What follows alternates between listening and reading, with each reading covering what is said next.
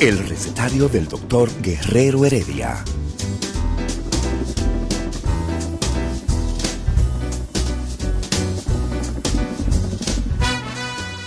Una respuesta para cada pregunta. Una receta para cada problema. Ven a nuestra propuesta radial, amena, diversa y solidaria. Con alto sentido humano y profesional.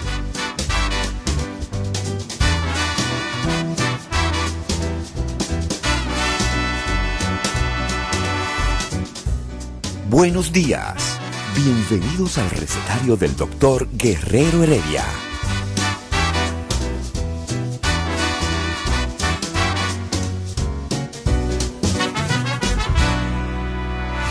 El recetario del doctor Guerrero Heredia. Muy buenos días, recetario del doctor Héctor Guerrero Heredia. En esta semana, yo no sé si decir accidentada, pero nos han dado y nos están dando cinco días más de fiesta. Fiesta y mañana gallo, decimos los dominicanos, cuando se producen acontecimientos como ese. Y bueno, uno a veces se pone y puede uno reflexionar acerca de un país como el nuestro, prácticamente en bancarrota, que se da el lujo de poder suspender por cinco días, digo, obviamente incluyendo el fin de semana, eh, la productividad, si se puede decir también productividad, que nosotros tenemos. Son de esas cosas que uno no puede explicarse, pero que están ahí. Independientemente de la opinión que pueda tener mi queridísima doctora Lidia Soto, yo pienso que imponernos un día este, como el de ayer. Yo pienso que a veces hay que reflexionar. En Estados Unidos, el país más desarrollado del mundo, hay eh, celebraciones en donde la productividad no se detiene. Hay, eh, eh, separan algunas, algunos elementos, pero en sentido total hay muchas actividades que no, que no se detienen justamente y más ahora en donde nosotros necesitamos tener cierta eh, condición que pueda seguir favoreciendo la vida.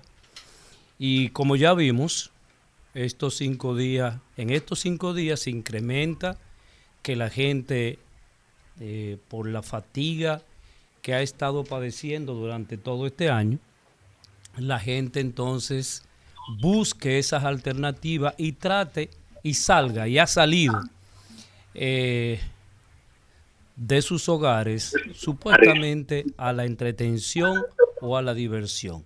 Bueno, pero en esta mañana nosotros, como todos los viernes, tenemos a la doctora Lidia Soto, cardióloga, eh, quien está eh, muy lejos del país, pero muy cerca de todos nosotros.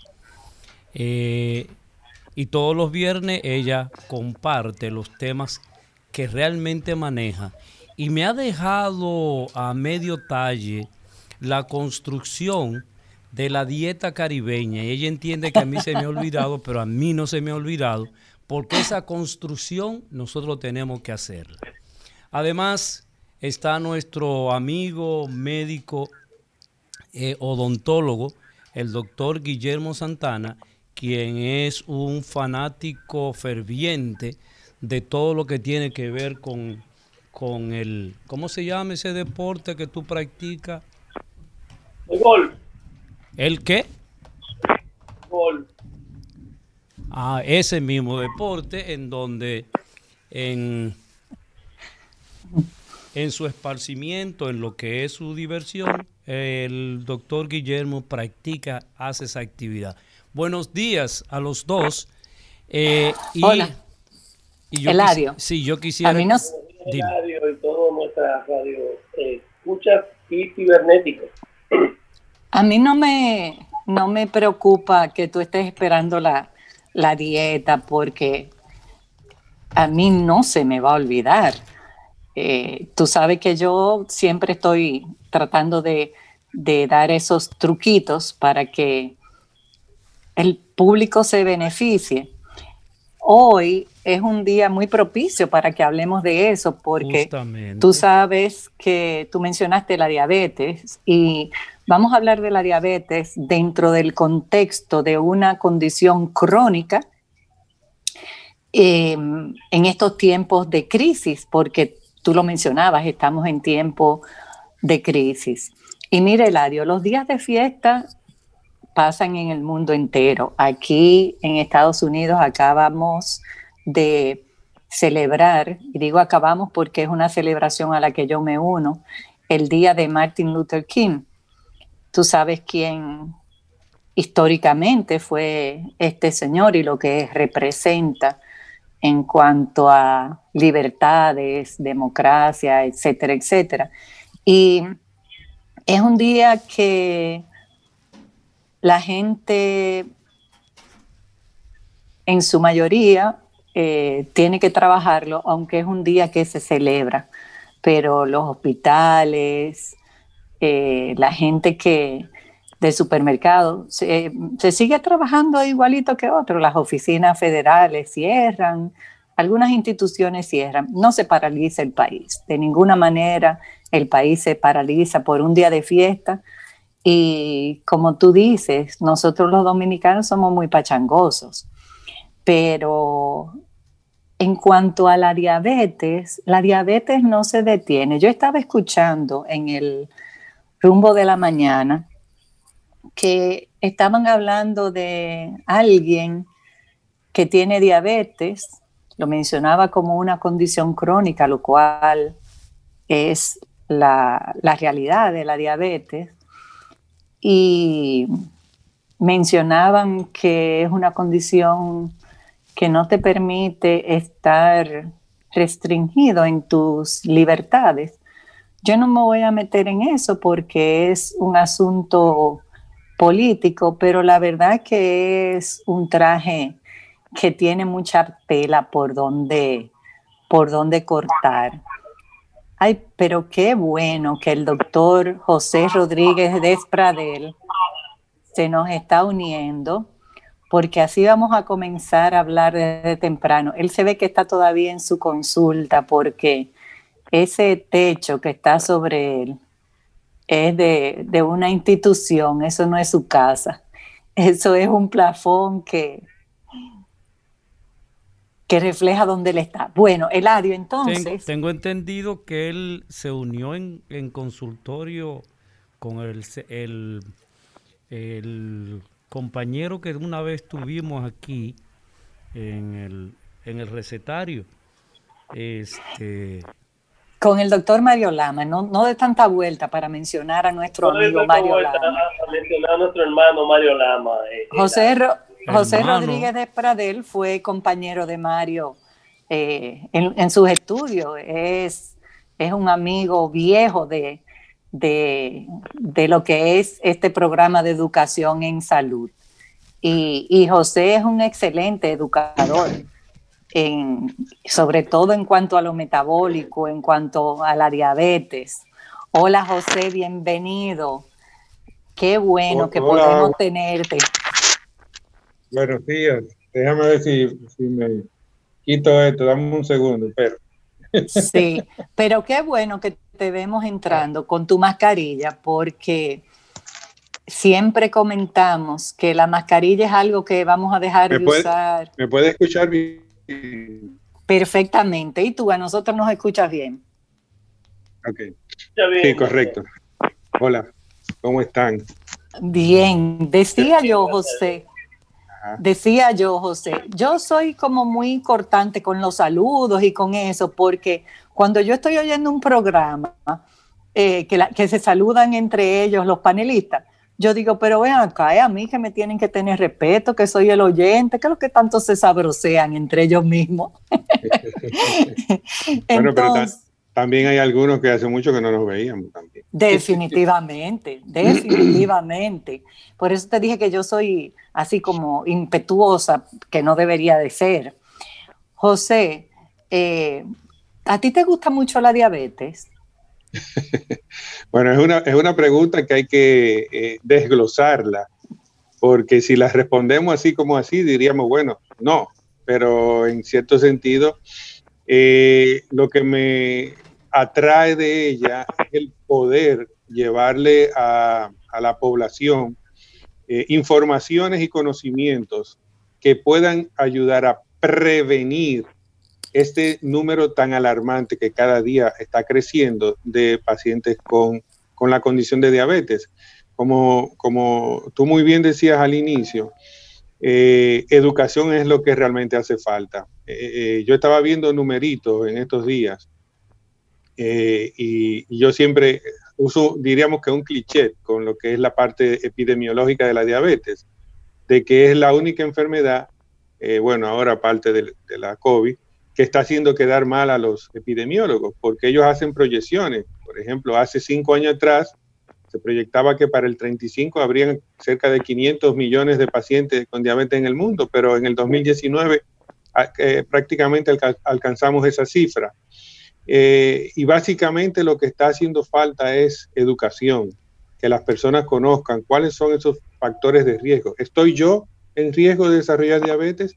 Y luego de eso, entonces, bueno, tener la convicción de hacer cambios en, mi vida, en mi estilo de vida, que me ayude a disminuir esas probabilidades, porque eh, lo difícil es después que yo sé que tengo el riesgo o que soy diabético, asumir primero que esto no es una condena de muerte, sino que es un llamado a hacer un cambio en el estilo de vida. José. Si nosotros logramos hacer eso, podemos mejorar. ¿Qué es la diabetes? Bueno, en sentido general, es un, diríamos que es una condición, es una condición que nos lleva a tener niveles de azúcar altos en sangre que puede deberse a múltiples factores. Eh, y estos niveles de azúcar en sangre, por mucho tiempo, pues es lo que van a traer complicaciones. Nosotros tenemos dentro, en nuestro cuerpo, que es la, la máquina más perfecta, tenemos un órgano que se llama páncreas, que está encargado de producir insulina.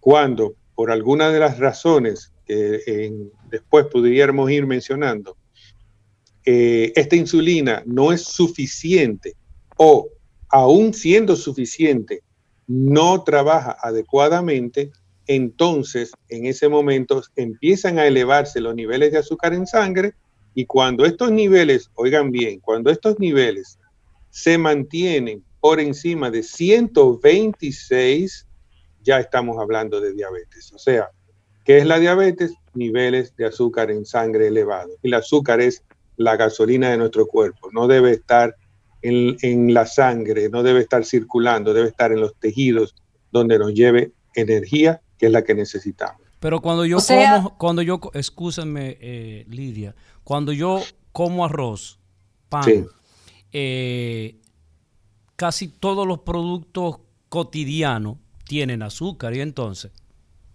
Sí, no, no. Eh, fíjate, eso es algo que nosotros hablamos con nuestros pacientes, sobre todo de primera vez. Okay. Eh, el paciente puede comer prácticamente de todo. Y digo prácticamente porque lo único que nosotros les restringimos son los azúcares simples, o sea, derivados de la caña de azúcar, azúcar blanca, azúcar crema o la miel, que muchos creen que porque es natural es excelente y es muy buena. Y sí, es muy buena, pero para subir la sangre. La miel, entre otras cosas, tiene dos clases de azúcar, ¿eh? no tiene una, tiene dos. Entonces, nos hablamos de restringir esto o los alimentos que la contengan, refrescos, maltas, dulces, helados, bizcochos. Después de ahí, cuando hablamos de alimentos, o sea, arroz, habichuela, víveres, espagueti, todo eso el paciente lo puede ingerir, el paciente con diabetes, con una orientación en cuanto a qué? A cantidades y combinaciones. Señores, todo lo que nosotros comemos, todo, dulce, salado o amargo, todo se va a convertir en azúcar en nuestro cuerpo. Entonces, por lo tanto, lo que hay que saber es cuáles son las combinaciones adecuadas para nosotros poder eh, llevar una alimentación balanceada que nos permitan obtener la azúcar necesaria para la energía, pero que no lleve a elevarnos o que sea en un balance adecuado.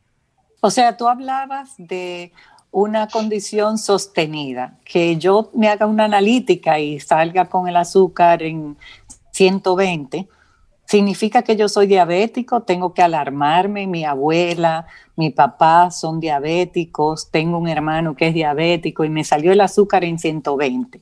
Tengo que, alarmarme con esto. Ok, es un, es un llamado de atención. Si es la primera vez que sale el azúcar en 120, fíjate que es una persona que tiene múltiples factores de riesgo. Tiene familiares de primer grado con diabetes, papá, mamá, abuelo, creo que dijiste, hermanos. Sí. Probablemente esté sobrepeso u obeso. Y ese individuo con 120, eh, si nos quedamos solo con ese número, eh, es una alteración de la glucemia de ayuna. Pero yo necesito, dado los factores de riesgo que tiene, confirmar esos valores. ¿Y qué hago? Le mando a hacer una curva de tolerancia a la glucosa con una carga específica de, glucosa que ya está este, eh, previamente especificada, que son 75 gramos, y eso el paciente se la toma y a las dos horas de tomarlo se mide de nuevo cómo está. Si a las dos horas está igual o mayor a 200, es diabético. Pero si a las dos horas está entre 140 y 199, es una prediabetes. Pero te voy a poner otro ejemplo que pasa mucho. Vamos a suponer que ese mismo paciente, sobrepeso, obeso, familiar de primer grado, con diabetes, glicemia de ayuna 120, le hacen la curva y a las dos horas sale en 137. Hmm. Si yo le dije que siento si prediabetes es de 140 a 190, yo digo, bueno, legalmente usted no tiene nada, pero es un paciente obeso, es un paciente con familia de primer grado y ya tiene una alteración. Entonces, como quiera, hay que hacerle una intervención para que cambie su estilo de vida y probablemente agregarle un fármaco para disminuir esos valores y disminuir las probabilidades de que siga eh, incrementándose y que tenga complicaciones. Por lo tanto, sí, tiene que alarmarse en el sentido de visitar un especialista para buscar una recomendación. Si pudiéramos nosotros, ay, excúsame, Lidia. Sí, cállate un ching, Eladio. Muchas gracias. Sí, muy amable. Sí, ese paciente, ese paciente tú hablaste de educarlo y cambios en el estilo de vida, pero él llega donde ti, obeso, con sobrepeso, eh, vamos a decir que con sobrepeso, pero él se mira en el espejo y él se ve un chingordito, pero, pero él, no, él no se siente gordo. Él no se siente que, que, él tiene un problema de, de peso. Eh, lo mandan a hacer ejercicio, pero él sube escalera, él, él camina en su vecindario. Entonces, ¿qué es lo que tú quieres que cambie el estilo de vida? Él no come ni tanto. O sea, él, él come saludable, él, él toma mucho jugo eh, y no le, echa, no le echa mucha azúcar, le echa nada más un poquito de miel o usa azúcar prieta. Entonces, ¿qué es lo que tú quieres que él cambie en su estilo de vida? Él come poquito, está un chin, chin, gordito, camina en su vecindario, sobre algunas escaleras, sube algunas escaleras. ¿Qué es lo que tú tanto insistes en que él tiene que cambiar? Porque él no lo está haciendo mal, Claro, sí. Básicamente es eh, hacerle ver que realmente eh, tiene que haber cambios en su vida para que pueda haber una mejoría. Te voy a, te voy a comentar, hace muchos años atrás eh, vi un estudio que se hizo en un, con niños en una, en una escuela en, en Buenos Aires, Argentina, y estaban buscando niveles de sobrepeso o obesidad en niños. Y aquellos que bueno, a todos los que entrevistaron y pesaron, le, a las mamás le preguntaban cómo las veían. Y qué, casualidad, ninguno de los niños que estaban en sobrepeso u obeso eran vistos como obesos o en sobrepeso por sus madres. Entonces, obviamente, si la madre no lo ve en sobrepeso o obeso, tampoco va a decir que necesita hacer ningún tipo de cambio. Entonces, nosotros tenemos que hacerle ver a ese paciente que los hábitos que está llevando ahora mismo son, no son los adecuados. Eh, y hacerle ver que un poco, un poco o mucho de los niveles de eh, azúcar de caña, pues son los que van a llevarle a aumento de peso y también a aumento de los niveles de glucosa.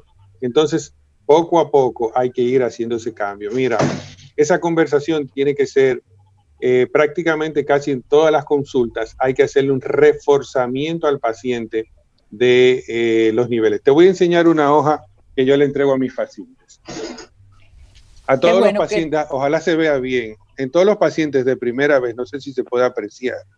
No se aprecia con detalle. Pero después tú le vas a tomar una ah, foto para. Ah, excelente. Ah, Ahí tiene un listado. Así. Excelente. Y tiene, tiene plato, ¿verdad? Tiene de qué sí de. Todos mis pacientes de primera vez, yo le entrego esto.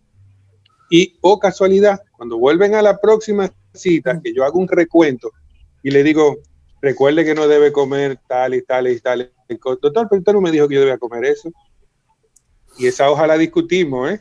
Y está, está escrito en la hoja. O sea, hay que hacer cambios y hay que hacer reforzamientos en cada consulta para que la persona vaya interiorizando que esos cambios son necesarios para realmente. Se está escuchando cortado en este momento. Este, quiere internet Si él quita la cámara, podría estar mejor. Bueno. Personas deberían, desde el punto de vista de que bajando de peso. Se nos está yendo el doctor. Es... Déjame ver. Ah, ok. Mientras, ¿Me, me escucha bien? Sí, ahora perfecto. Ahora sí, perfecto. ¿Me escuchando? Sí. ¿Aló? Sí, te escuchamos. Sí, sí, sí, sí. Ah, ok, parece que, que la posición, que aquí no hay buena señal. Eh, no, hay que hacer interiorizar esto del, cambio en el estilo de vida, porque muchas veces sin, eh, perdón, con bajando de peso, necesitarían menos medicamentos de lo que si no hicieran algún tipo de cambio. Y es calidad de vida. Ok, Excelente. pero, pero eh, antes de nosotros, José Rodríguez, entrar en esos detalles de recomendación, a mí me gustaría, con el permiso de Lidia, porque me dijo que me callara, eh, este, que usted de nuevo nos explicara cuáles son específicamente las causas. Las causas son genéticas, son el proceso de la calidad de vida de cada persona. Y una segunda pregunta, eh, que también involucra al doctor Guillermo, ¿por qué la diabetes afecta tanto eh, la dentadura de esos pacientes y en qué consiste todo esto? Bueno, las causas son multifactoriales. Eh, tiene una base genética y tiene una base ambiental. Y dentro de esa base ambiental está lo que llamamos la parte del sobrepeso, la parte de obesidad y, la, y, obviamente todo lo que tiene que ver con el sedentarismo. Eh, si ustedes hacen una revisión en cuanto a, informaciones sobre obesidad, van a buscar, y les, les recomiendo que lo busquen, la revista The Economist. The Economist Fíjense que no es una revista médica, es una revista dedicada a finanzas. Hace aproximadamente 15 años atrás sacó un escrito donde se hablaba de la evolución del hombre y un dibujo muy chulo que terminaba la evolución del hombre con, eh, pasaba de los diferentes estados al, Homo erectus, el Homo sapiens, al Homo gordus. Y el Homo gordus es este individuo de hoy en día donde no hacemos ningún tipo de actividad física. Señores, nosotros podemos vivir a dos metros de un colmado y llamamos para que nos lleven una cajita de fósforo y, un eh, sobrecito café. No somos capaces de... Somos cada día más sedentarios, cada día dependemos de comida, de la comida procesada. Entonces, todo esto con una base genética que nos predispone pone a sobrepeso u obesidad, ya nos va llevando a diabetes. Y por otro lado, hace aproximadamente 20 años, más o menos, quizás poco más, poco menos, aquí se hizo un estudio, la Universidad de Oita, Japón, con la universidad de aquí, creo que era UTESA y, el, y el, y el INDEN, el Instituto de la Diabetes. y se descubrió que la población dominicana tiene un gen que lo predispone a la diabetes, que es el PC1 121. O sea, tenemos la diabetes detrás de la oreja y no podemos continuar con este mismo tipo de alimentación y de sedentarismo que, que, estamos llevando. Eh, día a día tenemos que sacar ese tiempo. Pero José, repite eso de nuevo, que se hizo un estudio en donde se encontró que hay una condición genética que nos predispone a nosotros los dominicanos. Sí. Sí, así es, el área. Y por eso tenemos el 15%. A, los dominicanos a la diabetes, correcto. Ok, y por eso tenemos el 15%. Tenemos aproximadamente un... no te escuchamos, José. Alrededor de un 13 y un 15% en la... Alrededor de un 13 a un 15% de la prevalencia de diabetes en, Dominicana, más o menos. ¿La diabetes no mata? Ay, qué pregunta. ¿Mata la diabetes, José? La diabetes, bueno, eh, una complicación aguda de la diabetes, como una cetoacidosis diabética, un síndrome hiperosmolar o una hipoglucemia, te pueden llevar a la muerte. Espérate, traduce eso, traduce eso que la gente lo entienda. Un subión de azúcar o un bajón de azúcar puede llevar a la muerte. Un bajón de azúcar te puede llevar José, tiene que moverte de, nuevo, tiene que moverte de nuevo, que se Subiones están a los Sí, mira, ¿Me escucha bien ahora? Sí, sí, ahora sí. Sí, entonces le decía, la cetoacidosis es una complicación aguda que le da a los pacientes tipo 1 cuando suspenden la... Se nos fue José de nuevo. Mire, Lario, yo te voy a contestar la pregunta en lo que José regresa. La diabetes. la parte odontológica también. ¿eh? Sí. La diabetes es una condición tan eh, perfectamente. Ancianitos. Eh, José sigue hablando y no sabe que no lo estamos escuchando. Bueno, José, me voy a cambiar. Ok, en lo que, José, en lo que tú te cambias, vamos a, a detenernos un momentito y regresamos. El recetario del doctor Guerrero Heredia. Regresamos. Regresamos. Sí, regresamos, Lidia. Regresamos. Ahora esperamos. Lidia. Eh, ¿Me oyen bien ahora? A, sí, doctor Rodríguez, le escucha bien. Con respecto a, al tema, la pregunta que le completando el tema odontológico, cuando hay eh, niveles de azúcar muy altos en sangre, puede perjudicar aún más un paciente eh, en los dientes porque, y si más si este paciente, normalmente el paciente diabético también se despreocupa un poco de sus dientes. Entonces, cuando hay un acúmulo de tarro en las encías, se provoca la gingivitis, la inflamación de las encías, y, y se gatilla aún más si tenemos elevados eh, niveles de azúcar en la sangre. Y aprovechando para hacer una pregunta al doctor José Rodríguez, excelente, eh, y haciendo un poquito de esta pregunta inicial que hizo Eladio de qué es la diabetes.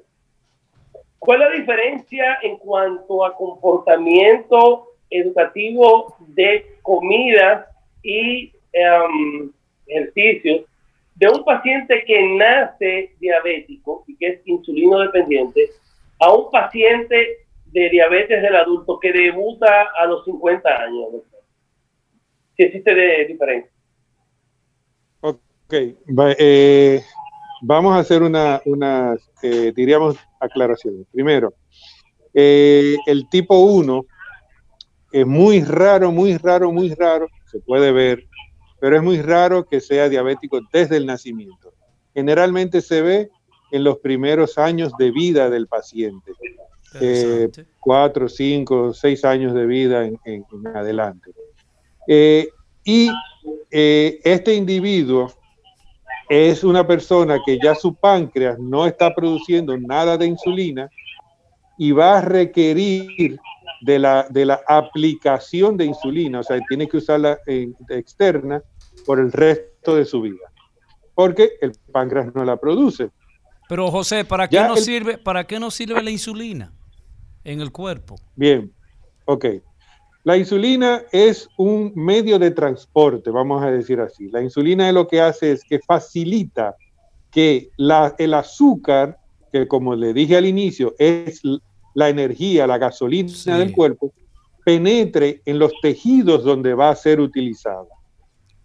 Si la insulina no funciona adecuadamente y no eh, hace su función de llevar la glucosa a los tejidos, no va a, se va a mantener elevado los niveles de azúcar. Por eso se necesita de la insulina para que eh, la glucosa penetre a los, a los tejidos. Ok, ahí está la explicación. Entonces, vamos con el adulto. El adulto, que y diríamos adulto ahora, pero ya tenemos, por lo mismo que hablábamos ahorita, de la pandemia de sobrepeso u obesidad, niños entre 8 años en adelante que ya están, eh, están diagnosticados como diabéticos tipo 2, que anteriormente era lo que se conocía como solo del adulto, eh, y es por el sobrepeso y obesidad.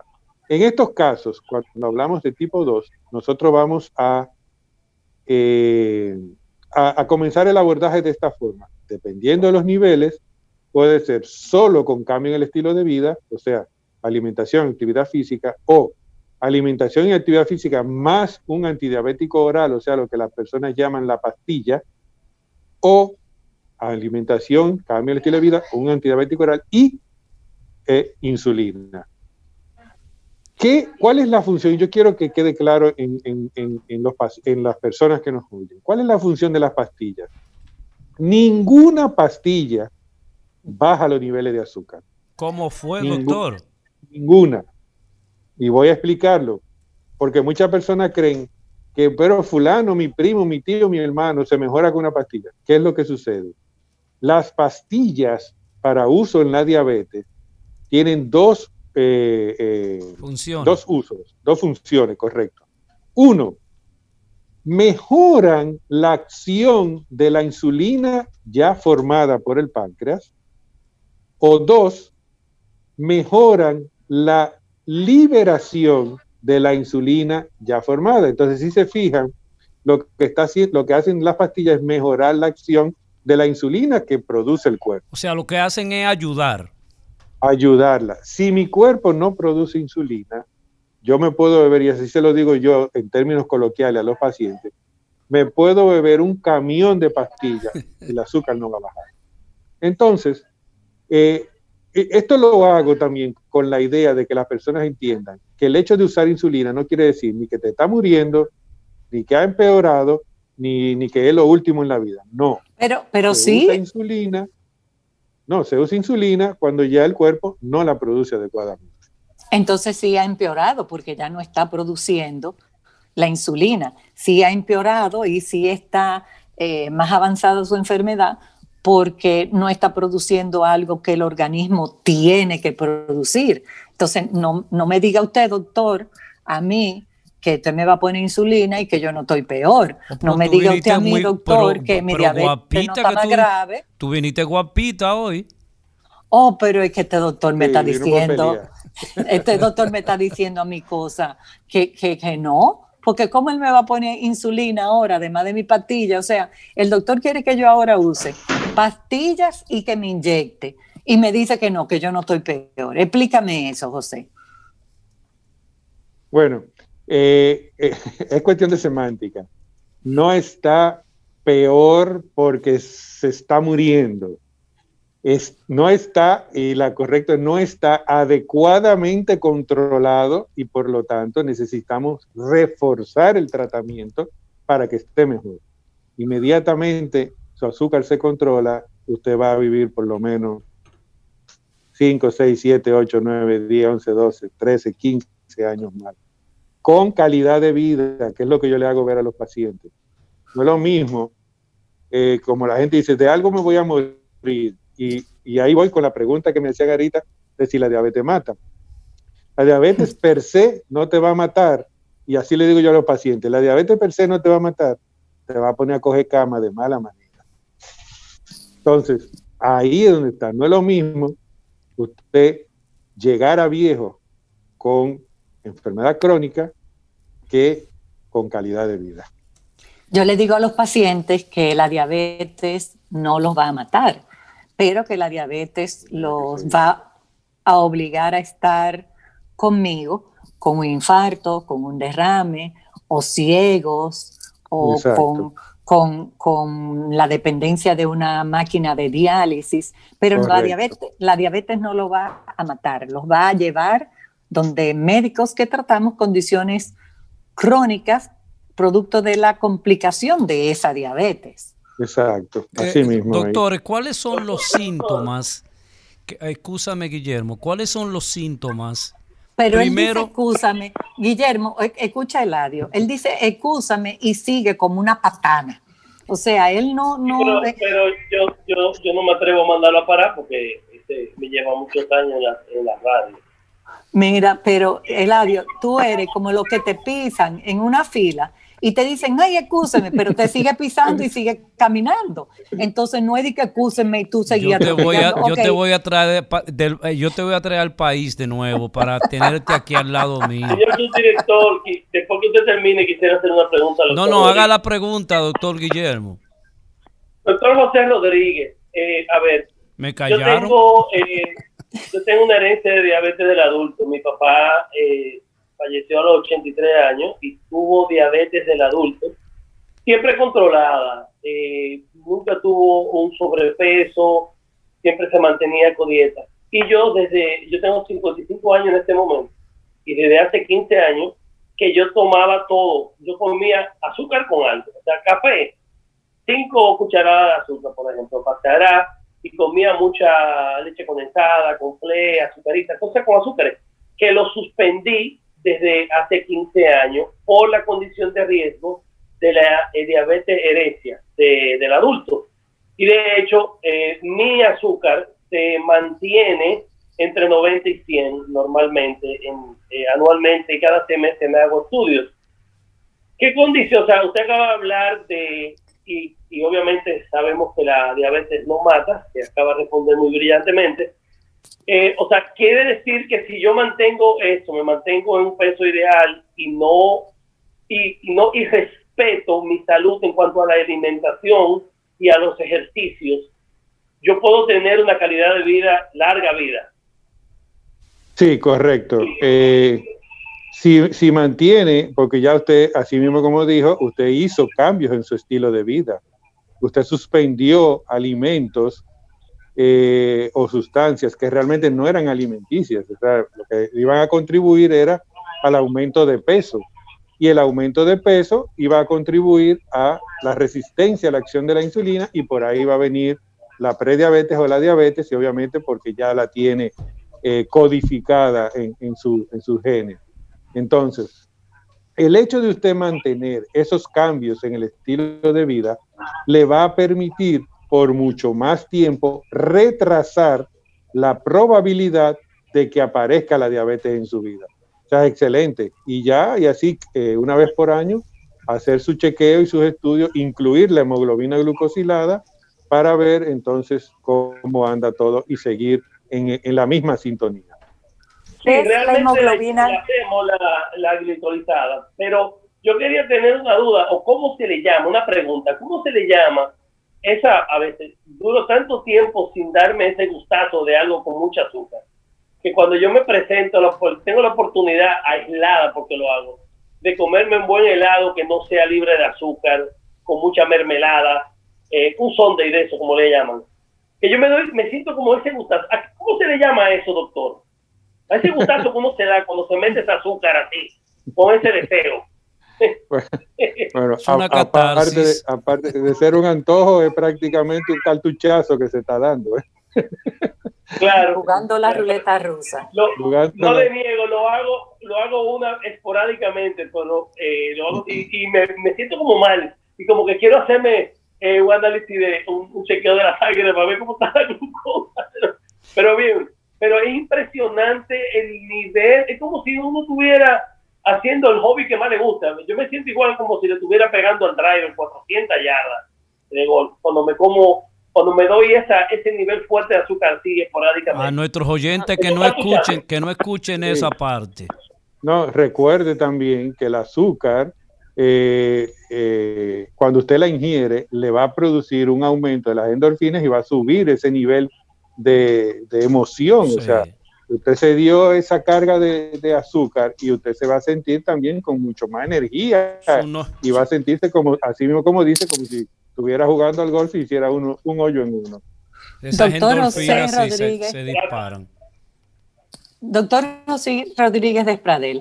Y eso lo vemos todos los días en la consulta, que el paciente te dice, eso yo lo hago una vez al mes.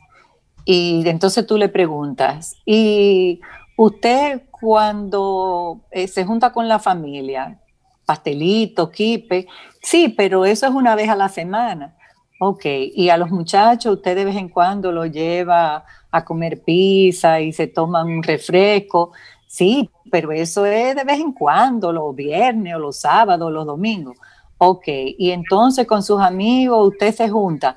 Pero doctora, eso es los martes que nos juntamos los amigos solamente. Y cuando tú vienes a ver el martes, el viernes, entonces, ¿cómo uno logra que el paciente entienda que todo eso es perjudicial no solamente para su número de diabetes, para toda su salud general, pero ¿cómo tú educas al paciente para que no te haga esos, eh, que ellos no consideran desarreglos, sino que es un lujito de un día porque algo tiene uno que hacer en la vida?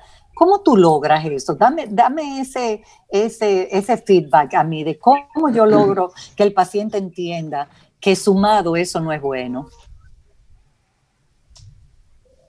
Eh, bueno, definitivamente eso es uno, en cada consulta, como les decía, hay que reforzar la parte de la alimentación. Dos, con los numeritos cuando vienen, eh, tanto la glucemia basal de ese día o la hemoglobina glucosilada, entonces ahí hacemos el recuento de lo que, de lo que ellos ingieren y se les refuerza.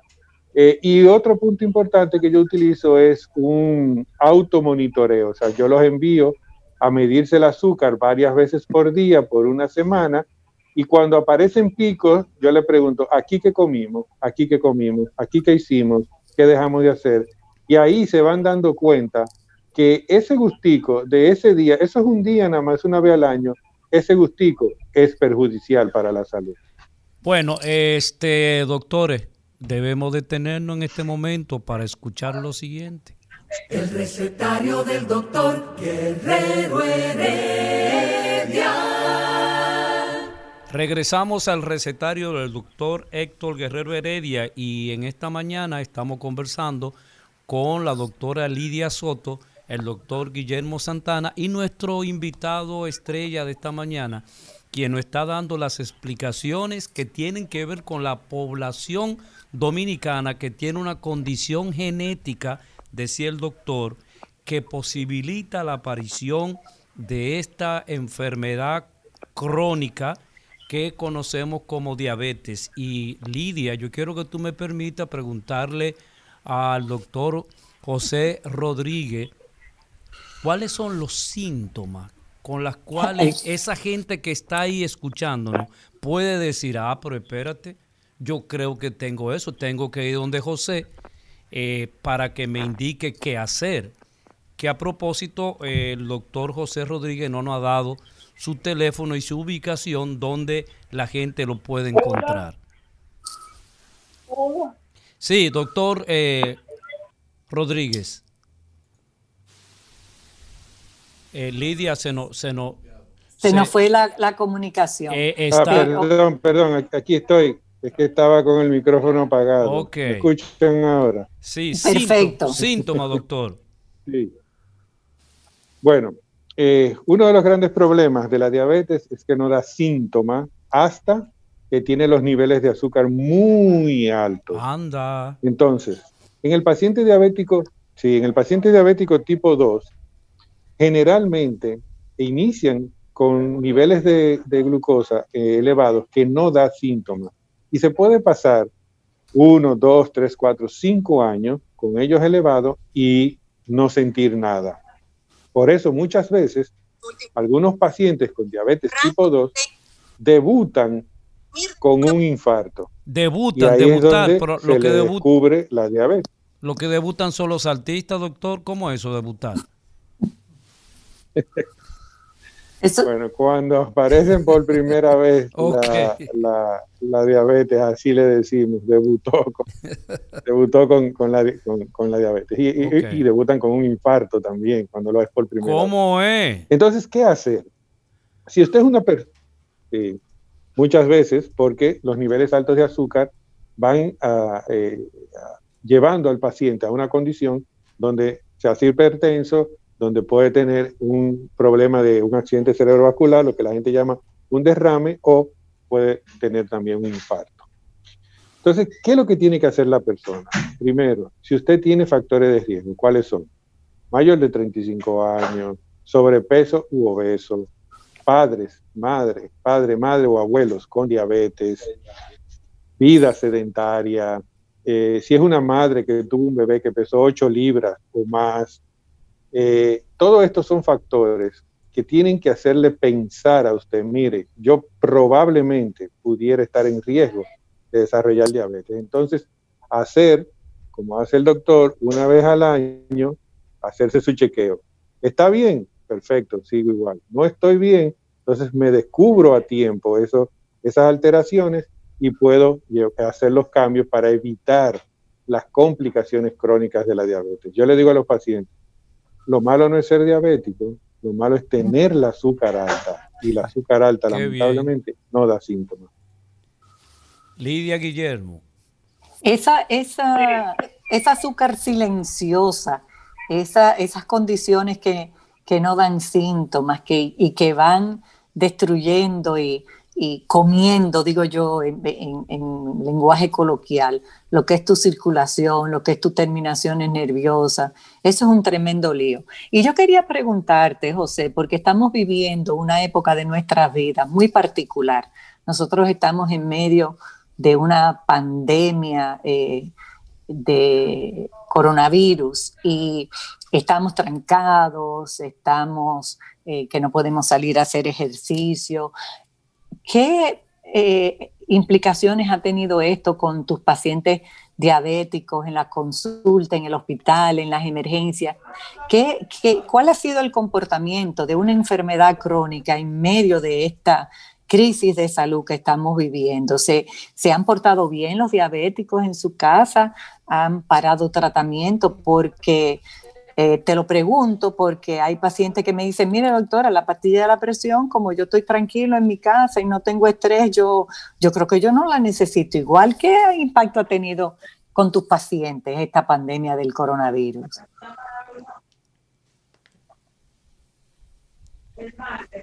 Se nos fue, se nos fue José de nuevo. Eh, bueno. Una de las ah, condiciones que empezaron a hablar al... Sí, sí, José. Ok. Les decía que una, de las condiciones que desde que se habló de, la pandemia era la relación entre diabetes y, el coronavirus.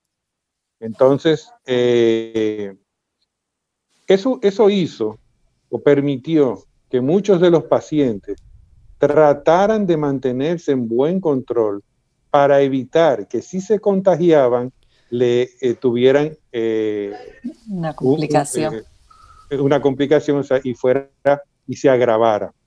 Obviamente, el encierro eh, ha afectado la parte emocional de, todos nosotros y muchas veces esto hace también que eh, olvidemos eh, o variemos nuestra forma de alimentación.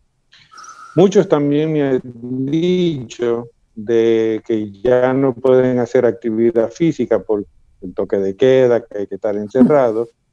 Y es donde entonces nosotros hemos, eh, nos hemos a la tecnología y bueno, le hemos dicho y hemos buscado, en, eh, sobre todo en YouTube, eh, muchos tutoriales que hay gratis para diferentes condiciones de personas. Si usted es un joven, si usted es un adulto, un adulto mayor, un, un adulto mayor con complicaciones, un adulto mayor sin complicaciones, o sea, hay tutoriales para todo el mundo para el que nunca ha hecho actividad física y el que ya lo, ha, y el que ya lo hace, de manera que desde su casa usted puede continuar o iniciar actividad física en esta época de confinamiento para mantenerse con el buen control metabólico. Pero hemos tenido que reinventarnos. Eh, en términos concretos, doctor, ¿cómo eh, se diagnostica un paciente y cuáles son los riesgos que tiene la diabetes? Porque usted ha dicho que probablemente no mata, pero ¿cuáles son esos riesgos? ¿Cuál, ¿Cómo se diagnostica la diabetes en términos concretos? Bien, eh, la vamos a diagnosticar eh, por los niveles de azúcar en sangre. Ok. Si una persona tiene dos niveles de azúcar en sangre en ayunas igual o mayor a 126, ya eso es diabetes. Igual o mayor a 126. O si los niveles de azúcar son 101, 102, 105, no llegan a 126, pero tiene factores de riesgo, como lo que hablamos anteriormente, le mandamos a hacer la curva. Y si está igual o mayor a 200, entonces eso es diagnóstico de diabetes. Ya no hay que hacer más nada, hay que iniciar tratamiento. ¿Cuáles son los riesgos? Los riesgos son de que si no se controla adecuadamente, si no se controla adecuadamente, va van a venir las complicaciones agudas de la diabetes. ¿Cuáles son? La retinopatía, que es el daño en los ojos, o la nefropatía, que es el daño en los riñones, o una posible amputación o un infarto o un derrame. Entonces, estas son las complicaciones que queremos eh, evitar en nuestros pacientes. Y en términos sexuales, ¿cómo afecta la diabetes a la mujer y al hombre? Bueno, al hombre le provoca, eh, obviamente, vuelvo y repito, eso es con, eh, niveles de azúcar elevados por mucho tiempo, le provoca eh, disfunción eréctil, una de ellas, o sea, disminuye lo que es la capacidad de erectar el pene, puede tener también algo que se llama eyaculación retrógrada, eso se ve mucho más en los tipo 1, eso es que el paciente erecta bien, tiene su relación, pero él siente que eyacula y no la ve, porque el semen se va a la vejiga. Oh, oh. En, sí, y es, es, terrible, porque imagínense la sensación de que la, la, persona quiere quedar embarazada, bueno, todos los tabúes que hay, y obviamente eso afecta. En la mujer, debido a las neuropatías, se ve la resequedad. Y muchas veces entonces se le hace... Lidia Guillermo, Ajá, perdimos, perdimos al doctor José Rodríguez de Espradel. Eh, pero... Doloroso, eh, la relación sexual, el dejándolo de lado, sin o con el uso de... Sí, ¿me decías? No, que dejamos de escucharte que dejamos de escucharte porque no sé por qué por momentos entra un delay, pero yo quería comentar como los, las complicaciones que tú has mencionado son complicaciones todas de, de gran relevancia, infarto, derrame, ceguera, diálisis, amputación, todos son eh, complicaciones como para tomarlo en cuenta. Yo quería llamar tu atención, José, sobre algo que está haciendo Guillermo Santana. Si tú ves, él se está tomando un jugo y es algo que nuestra población dominicana hace mucho que eh, sustituyen una comida, sustituyen una cena por lo que son los jugos. ¿Qué opinan ustedes los diabetólogos de los jugos? ¿Qué tienes tú que decirnos? ¿Cómo tú nos educarías en ese sentido? Perdón, Guillermo. Eso es lechosa con agua solamente. Ajá, no importa, es, es fruta batida, un jugo.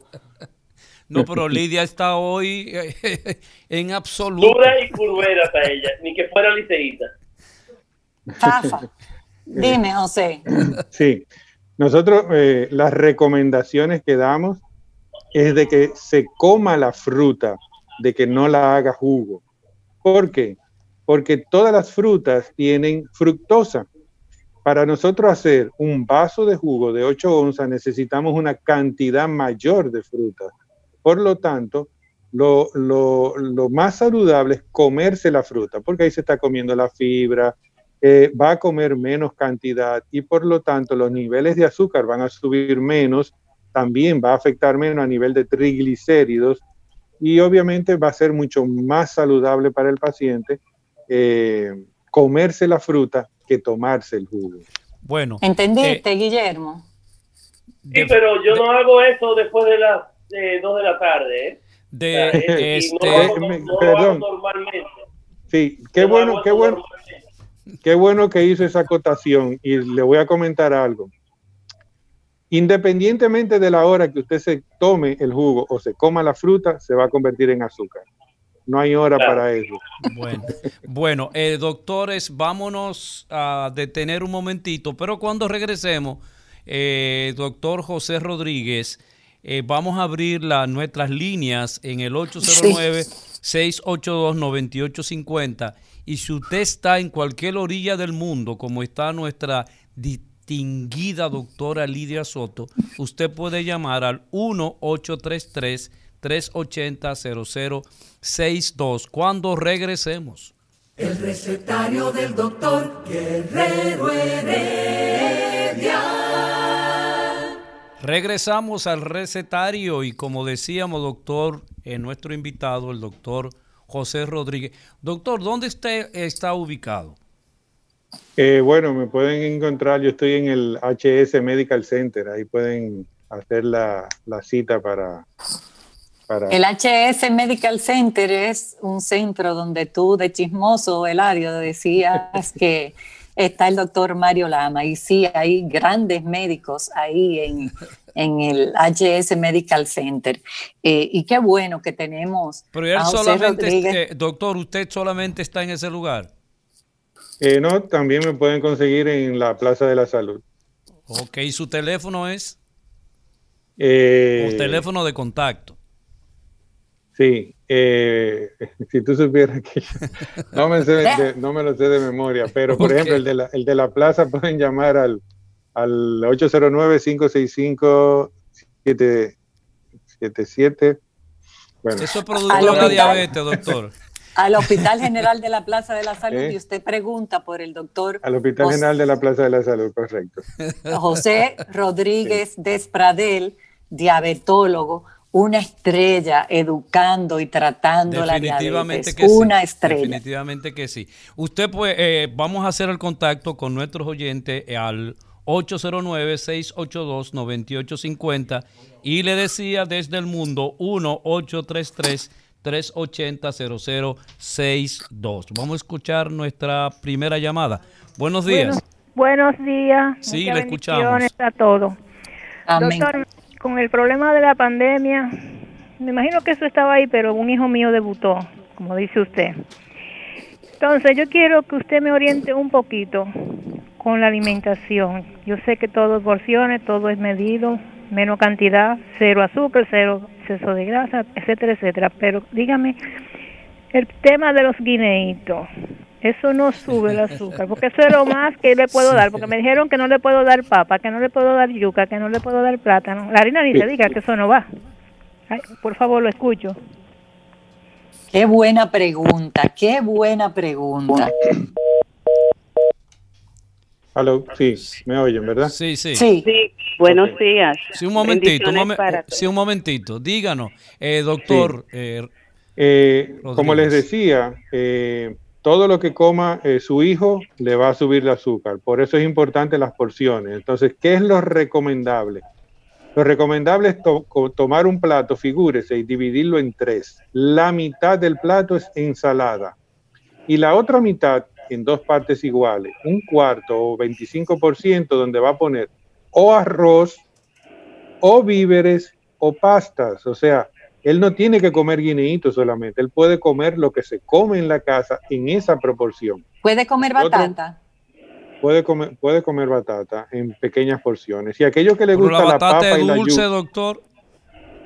Sí, pero tiene un índice glucémico que se puede manejar y acuérdate que hablamos de porciones. Entonces, le decía, por ejemplo, de la papa y la yuca.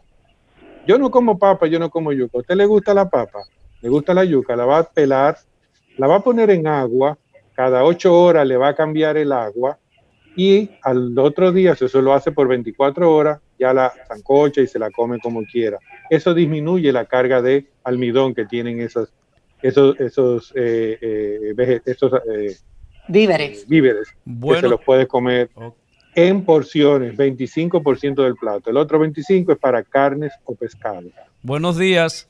Buenos días, bendiciones para todos. Gracias, díganos. Amén. Yo quiero hacerle la pregunta al doctor con respecto a los pies diabéticos. ¿Qué recomienda? Si se pueden curar diario, ¿qué más o menos una crema que pueda ayudar con los tejidos? Lo escucho por la radio.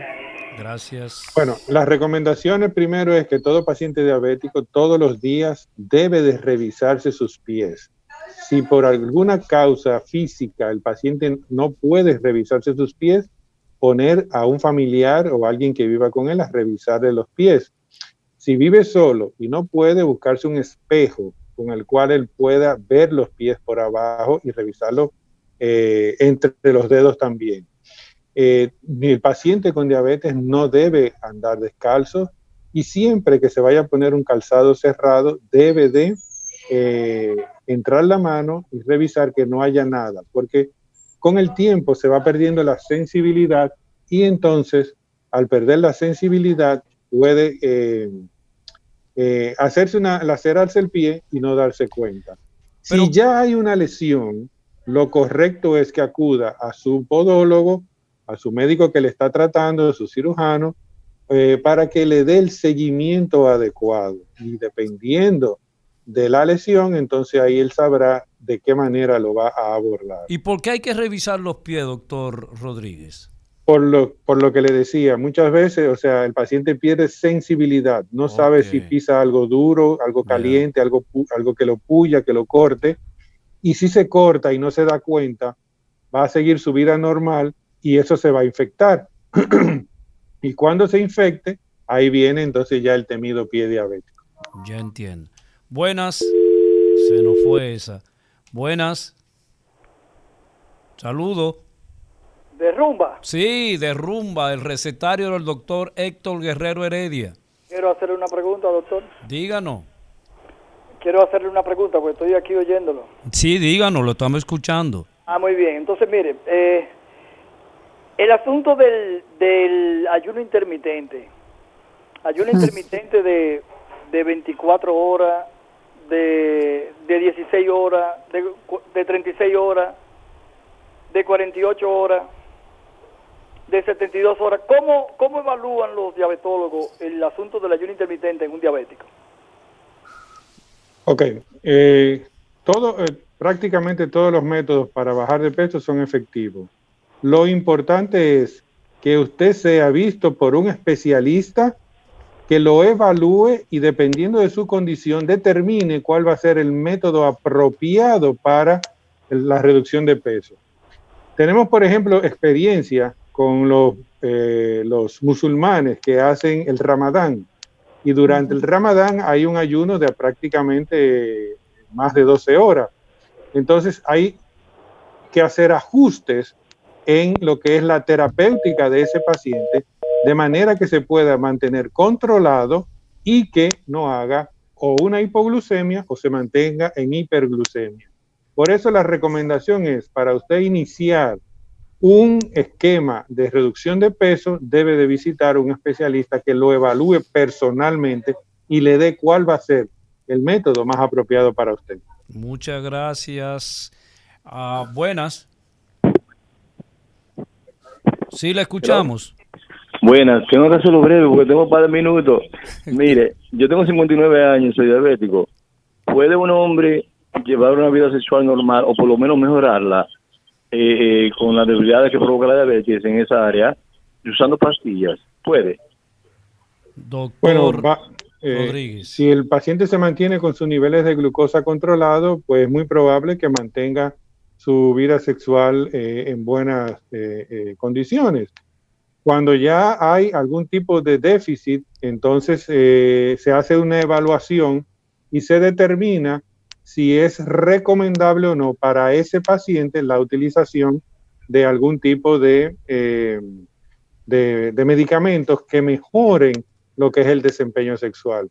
Pero prácticamente todo va a depender de la evaluación que el, el especialista le haga, ya sea el urólogo o le, se le haga su diabetólogo o su endocrinólogo. El eh, doctor eh, Rodríguez, excúseme de nuevo, doctora Lidia Soto. Eh, ¿Puede un diabético empezar a tomar Viagra sin que el médico lo haya recomendado? El, la persona no debe tomar ¿eh? ¿Eh? Sí. El eso fue lo que quiso decir realmente. Si no le afecta que tome Viagra. Sí, el, las personas en sentido general no deben tomar ningún tipo de medicamento sin que sea recetado por un especialista. Si el paciente no tiene una condición ni utiliza medicamentos que son que le contraindiquen el uso de los inhibidores de la fosfodiesterasa, que es como se llaman ese tipo de medicamentos que, al que pertenece la, la, Viagra, pues pudiera utilizarlo, pero eso debe, debe de ser eh, indicado por un especialista luego de una evaluación, para que no le pase como a muchos que lo encuentran con el corazón que no dio más por uno de esos problemas. En un motel ahí mismo cruza. o en su casa, Eladio, o en su casa. Se nos fue esa llamada. Y que conste que este tipo de medicamentos en los pacientes que mejor funcionan siempre y cuando lo tenga indicado, son en los pacientes diabéticos. Pero qué bueno que el doctor José Rodríguez de Pradel ha hecho mucho énfasis en que este tipo de sustancias debe de indicarlo. Un médico no lo tome, aunque lo vendan en la farmacia, aunque lo vendan en los colmadones, sin ningún tipo de receta, no deben de ser usados si no tiene una evaluación y una indicación de su médico. Seguimos. Tenemos más llamadas. Sí, tenemos más llamadas de nuestros oyentes. Buenas. Sí, buenas. Sí, le escuchamos, señor.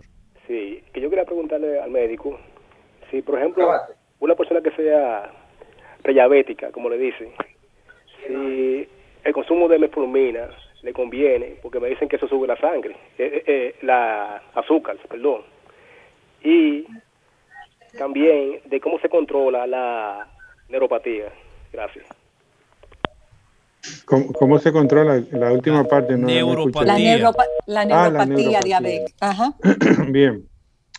Eh, bueno, el paciente prediabético podemos abordarlo con cambio en el estilo de vida, eh, o sea, la alimentación y actividad física, y en algunos casos pudiéramos agregarle también la metformina eh, como uno de los, de los medicamentos. La metformina no sube los niveles de azúcar, la metformina va a ayudar a que tenga un mejor control porque mejora la resistencia a la acción de la insulina. O sea, si el paciente está en sobrepeso o obeso, obviamente sí va a estar indicado eh, el uso de ella, pero es una combinación de cambio en el estilo de vida, actividad física y el medicamento. En el caso de la neuropatía, las neuropatías son muchas y va a depender de cuál es la afección que el paciente va tiene, ya sea si es una eh, neuropatía eh, diabética eh, simétrica distal dolorosa, o sea que es el que tiene calambre, eh, hormigueo, ese calentón en los pies, hay una forma ¿Cómo se llama esa? ¿Cómo se llama esa, doctor? Eh, la neuropatía diabética simétrica distal y dolorosa. si es una neuropatía por, por donde se afectan la, la parte adrenérgica y neuronal, pues donde hay disfunción sexual es otra forma de abordarlo. Eh, hay neuropatías donde te, pueden también afectar lo que es la parte de la sudoración. El paciente deja de, sudar, o sea, de, tener esa humedad en, piernas y pies y ve que se le va eh, resecando y, cuarteando los pies. O sea, hay diferentes tipos, no es esa sola, hay muchas neuropatías y obviamente cada una va a tener eh, su forma de abordaje. Por eso es importante que el paciente regularmente vaya a su consulta para que le hagan una evaluación integral y le den entonces el seguimiento adecuado. Buenas. Sí, buenas. Sí, le escuchamos. Doctor, los diferentes batidos que recomiendan o dicen son efectivos? O, sea, ¿cómo te lo catalogaría, lo cataloga, mejor dicho? ¿Los diferentes qué? Batidos que recomiendan. Eh, la batida. Manzana, manzana verde, apio, diferentes hierbas aromáticas y cosas por el estilo. La pregunta que te hiciste, Lidia, ahorita fue... Doctor, sí, pero él, él pregunta no solamente de las frutas, él pregunta también porque está muy de moda los jugos verdes que tienen vegetales, hierbas aromáticas, todo eso incluido. ¿Qué tú opinas de eso? José Rodríguez de Espradel. Eh, yo personalmente voy a decir mi, opinión, eh, porque como cardióloga soy una apasionada de, de, la diabetes. ¿Por qué soy una apasionada de la diabetes? Porque yo le decía, donde se va a morir el paciente, y es una palabra muy dura, es en brazos del cardiólogo o del nefrólogo que hace la diálisis en la mayoría de los casos. Entonces, esos batidos con eh, pepino, eh, usted lo puede usar sin ningún problema con la manzana verde, porque usted le va a echar un trocito, usted no va a hacer una batida solamente de la fruta, usted le va a echar otra cosa, le va a echar pepino, le va a echar jengibre, eh, le va a echar menta, le va a echar limón, le va a echar otras cosas que no es solamente la fruta. Entonces, esos son eh, más favorable. Eh, debemos que entender algo. El doctor José Rodríguez de Paradel mencionaba que lo preferible es comerse la fruta. Eso también pasa con las verduras, con los vegetales. No sé si tú nos estabas escuchando, José, y puedas ampliar un poquito esta respuesta. Está, está tu micrófono apagado. Él preguntaba si, si los batidos verdes son recomendables para la diabetes, lo que están incluidos algunos vegetales, frutas como la manzana verde y, hierbas aromáticas. ¿Qué, ¿Qué, opinión tú tienes de esto? Pero quítale el bloqueo a tu micrófono porque no te podemos oír. Ah, ok. Ahora sí. Sí, eh, mira, en, en cuanto a, esos batidos, realmente yo lo que le, les digo a, a, a la persona, si son solamente que van a utilizar las hojas, perfecto. Si le van a agregar manzana tiene que ser un cuarto de manzana y no me le pueden agregar ni miel ni azúcar, porque entonces ya ahí eh, va a variar. Después puede hacerlo eh, con todas las verduras que entienden que, les va a favorecer. Eso es algo que está de moda. Entonces, ¿es beneficioso en sentido general? Eh, mira, yo soy muy de, de estudios. y todavía no he visto evidencia científica que me diga que puede ser beneficioso o no. O sea, no lo descarto. Ya. No lo descarto. Buenas. Buenas. Sí. Eh, lo felicito por esa intervención del doctor. Fíjese. José Rodríguez. sí, sí, sí. Escúcheme. Eh, yo soy una persona de 60 años, hipertenso.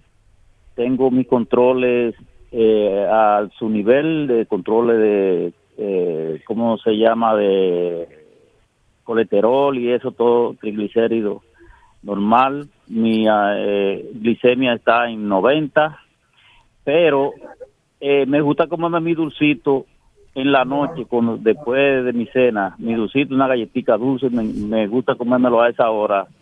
Eh, no sé qué usted me recomienda, si es beneficioso, si no es, lo que sea, le agradezco su eh, ¿Y qué usted cena? ¿Qué usted cena, mi señor? ¿Qué usted cena? yo ceno normalmente un, un sanduchito de jamón y queso, queso Buda o queso mozzarella, eh, jamón de pavo con eh, pan integral y un normalmente un tomate yo pico con pepino solamente y un jugo, jugo jugo de eso de puede ser eh, eh, rica, o el, el, que mencione el nombre. No hay problema, no hay problema. Y aparte de eso, aparte de eso, usted se quiere comer una galletita. Doctor José Rodríguez, Él yo quiero que me repita, ¿él es diabético o no? No, no, no. Él es hipertenso. En 90. 60 años hipertenso.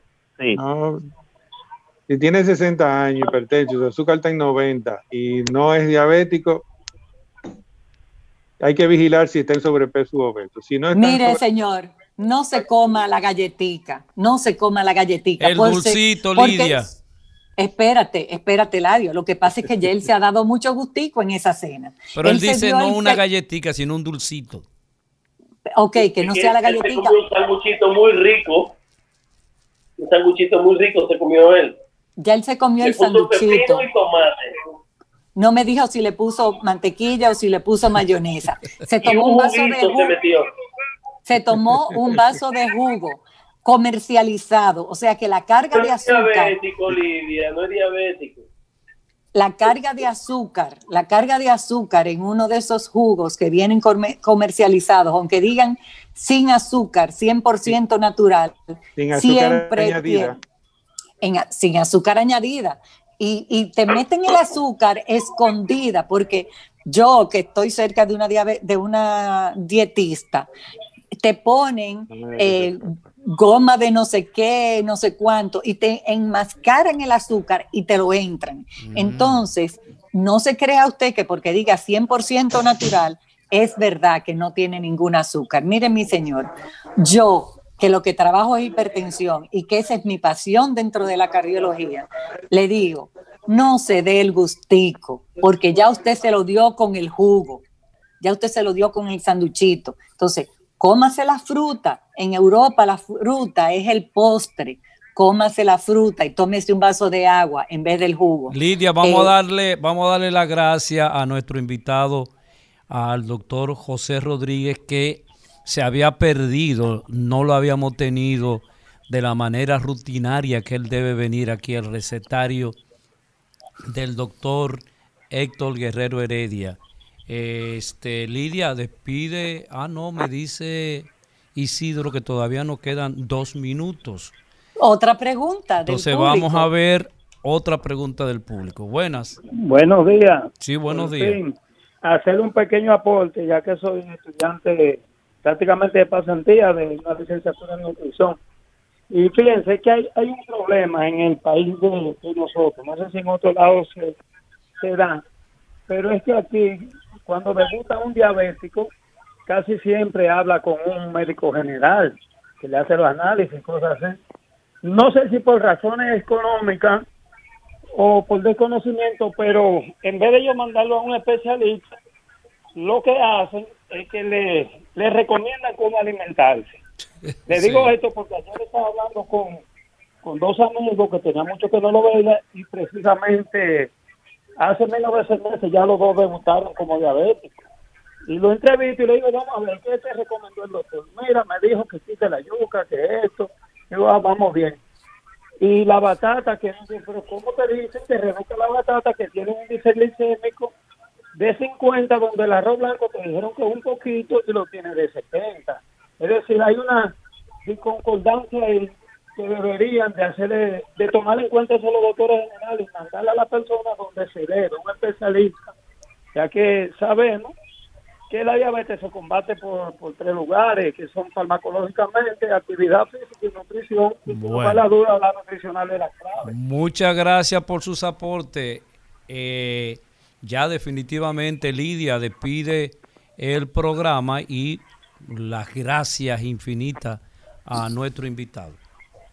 El doctor José Rodríguez Despradel, ya él nos dijo que eh, está en la Plaza de la Salud y en el HS Medical Center. Estaba tratando de buscar los teléfonos para dárselo, pero prometo que los voy a dar eh, más adelante. Ah, míralo aquí, 809-562-1680. Esos son los teléfonos del HS Medical Center. Gracias, José ya a, Eladio te comprometió a que te vamos a volver a, llamar para que estés con nosotros en este recetario. Feliz fin de semana, cuídense y cómanse la fruta, por favor. Bye bye. El recetario del doctor Guerrero Heredia. Rumba 98.5, una emisora RCC Media.